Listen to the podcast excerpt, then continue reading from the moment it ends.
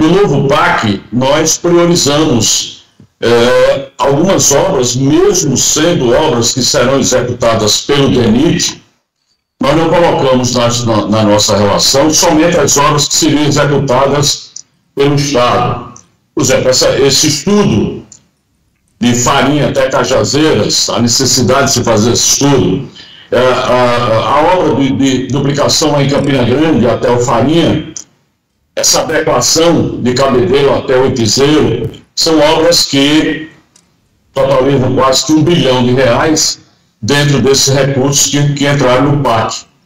Então, dos 2,4 bilhões que serão executados na Paraíba no PAC, um bilhão de obras são, são de responsabilidade do DENIT. Nós fizemos assim porque entendemos que essas obras são verdadeiramente prioritárias para a Paraíba.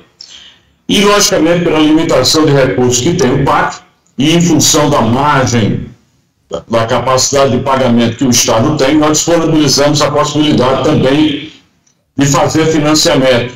E aí tem duas obras que foram também priorizadas, que é o Sistema Adutor Transparaíba, segunda etapa, e esse arco metropolitano, que são obras que totalizam aí meio bilhão de reais e que nós vamos fazer sim por financiamento. Eu já estou, eu já estou licitando o arco metropolitano para que a gente possa iniciar essa obra o mais rápido possível, porque eu sei da importância dessa obra.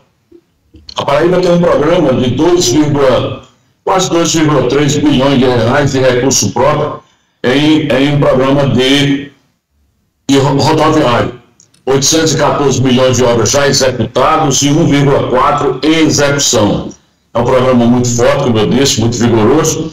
E nessa obra de triplicação e readequação de, de Cabedelo até o nós estamos fazendo inclusive um viaduto, que é o viaduto ali de Água Fria, que fica próximo da, da, da Prefeitura de João Pessoa e, e a SEASA, que é um, um, viaduto que faz parte do projeto de triplicação, mas que no ano passado nós conseguimos, através da delegação do DENIT, para essa obra, porque nós não tínhamos essa previsão e hoje nós temos essa expectativa real, concreta, de investimentos por parte do DENIT. Então, nós iniciamos essa obra, a obra já está em execução e é provável que até fevereiro do próximo ano já entregue um dos viadutos que compõe a triplicação de Cabedelo até, até o Epizeiro.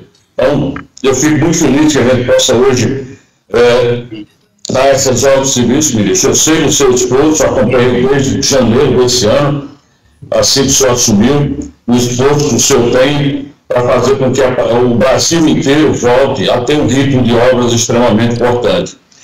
Agora, eu gostaria também de pedir, né, de pedir para que o, o, o tanto o Benito o Ministério pudesse fazer uma análise, porque esse arco metropolitano, eu não tenho dúvida nenhuma, que ele vai aliviar muito o trânsito no pior trecho aqui na região metropolitana, que é exatamente das Três Lagoas até tem o Hospital Metropolitano.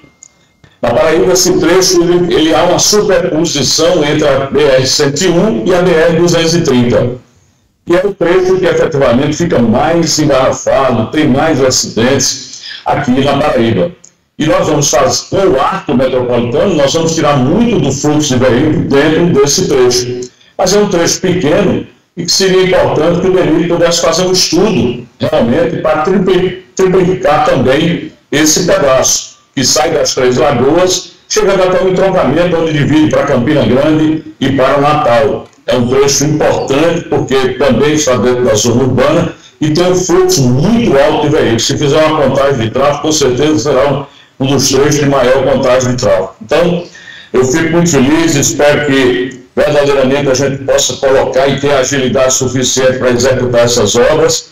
E o governo do Estado está aí, à disposição para a gente continuar fazendo as parcerias necessárias. Volto a dizer, um bilhão de reais dos, dos 2,4 bilhões do PAC, nós colocamos como obras prioritárias para que o DENIT executasse, porque nós sabemos da importância dessas obras para a Paraíba e aí não há nenhum tipo de vaidade do governo no sentido de só colocar obras que ele mesmo execute. Volto a dizer, o arco metropolitano já está em licitação e estamos trabalhando aí em outras obras que iremos apresentar brevemente à Paraíba. Mas parabenizar, ministro, pela sua competência, pela sua dedicação e, acima de tudo, pelo seu compromisso de continuar fazendo com que esse país verdadeiramente entre no eixo das estradas. Um abraço. Obrigado, governador. Obrigado mesmo. Sua presença foi muito importante hoje. Como o presidente Lula tem dito, a gente tem buscado trabalhar dialogando com os governadores para que a gente atenda às expectativas dos estados, né? Eu que estive ao teu lado aí como governador no, no mandato no ciclo anterior, sei bem o que isso significa. E queria lhe parabenizar por esse programa de investimentos da Paraíba, que é um dos estados, eu acompanho essa questão de finanças públicas, você sabe, né, João? É, é, e a Paraíba se notabiliza por um, dos, por um dos estados brasileiros que mais tem capacidade de investimento no momento.